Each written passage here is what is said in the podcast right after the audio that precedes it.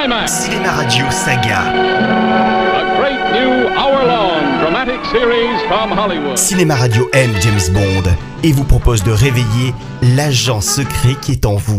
Anecdote de film. Détail de tournage. Eric vous dit tout, vous dit. Cinéma Radio, Nous y sommes. la radio officielle des grands films. Qui êtes-vous Bond. James Bond. They drive where we go.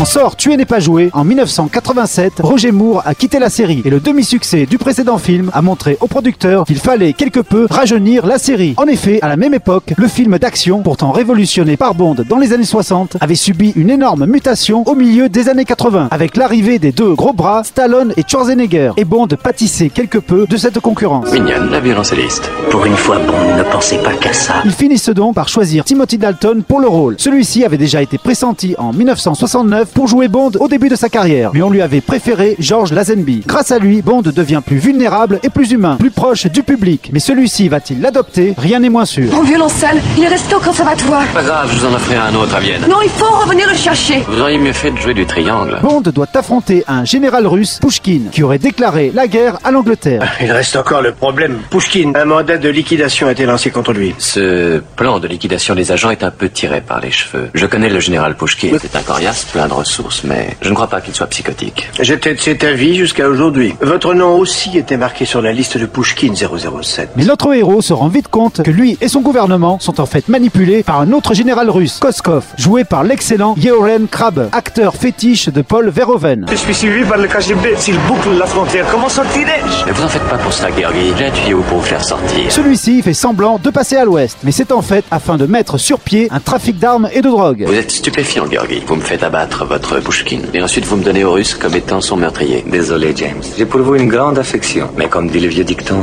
le cœur a ses raisons que la raison. N'ignore pas, peut-être. Vous savez ce qu'on répond dans ce genre de cas? Le cœur, il vous dit... Et ce avec l'aide d'un trafiquant d'armes américain, Whittaker, joué par Joe Don Baker. Vous auriez pu vivre riche comme Crésus au lieu de mourir pauvre comme Job. Vous êtes fichu, Whittaker. Vous avez tiré vos huit coups, à moi de tirer mes 80.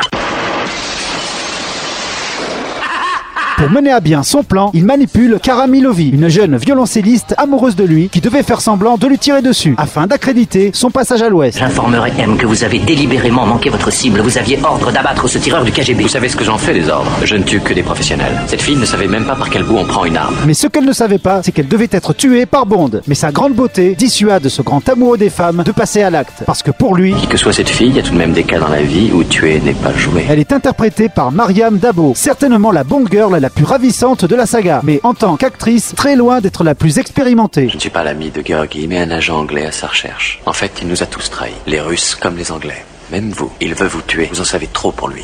Mentez, vous m'avez joué la comédie de l'amour. Certes, le film hésite un peu trop entre faire du Bond traditionnel avec tous les éléments habituels de la série ou s'adonner à la brutalité et la violence, marque de fabrique des années 80, ce qui fait qu'il manque quelque peu de personnalité. Le général Koskov est un des super cerveaux du KGB. Son passage à l'ouest, c'est mon projet chéri. C'est moi qui l'a contacté. Koskov fait l'objet d'une surveillance très rapprochée du KGB. Une de leurs fines gâchettes suit ses déplacements et Koskov a expressément demandé votre protection. Pourquoi moi? Il doit avoir l'impression que vous êtes le meilleur. Mais ceci mis à part, il s'agit d'un des Bonds les plus brillants, à la fois soigné et intelligent, et surtout particulièrement imaginatif au niveau des scènes d'action et des cascades. En effet, si 007 retrouve sa mythique Aston Martin, toujours truffée de gadgets, il abandonne très vite pour faire de la luge, et ce, avec euh, le violoncelle de sa nouvelle copine. Oui, un violoncelle.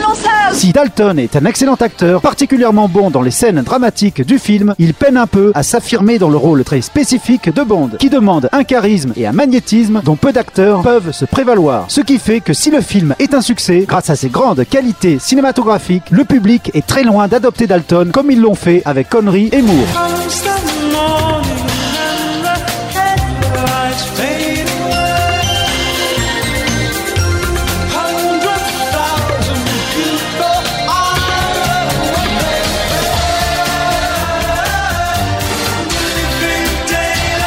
Va-t-il donc se passer avec le film suivant Vous le saurez dans la prochaine chronique. Et en attendant, n'oubliez jamais que son nom est James Bond. Cinéma Radio Saga. A great new hour-long dramatic series. series from Hollywood. Cinéma Radio aime James Bond et vous propose de réveiller l'agent secret qui est en vous. Anecdote de film. Détail de tournage. Eric vous dit tout, vous dit.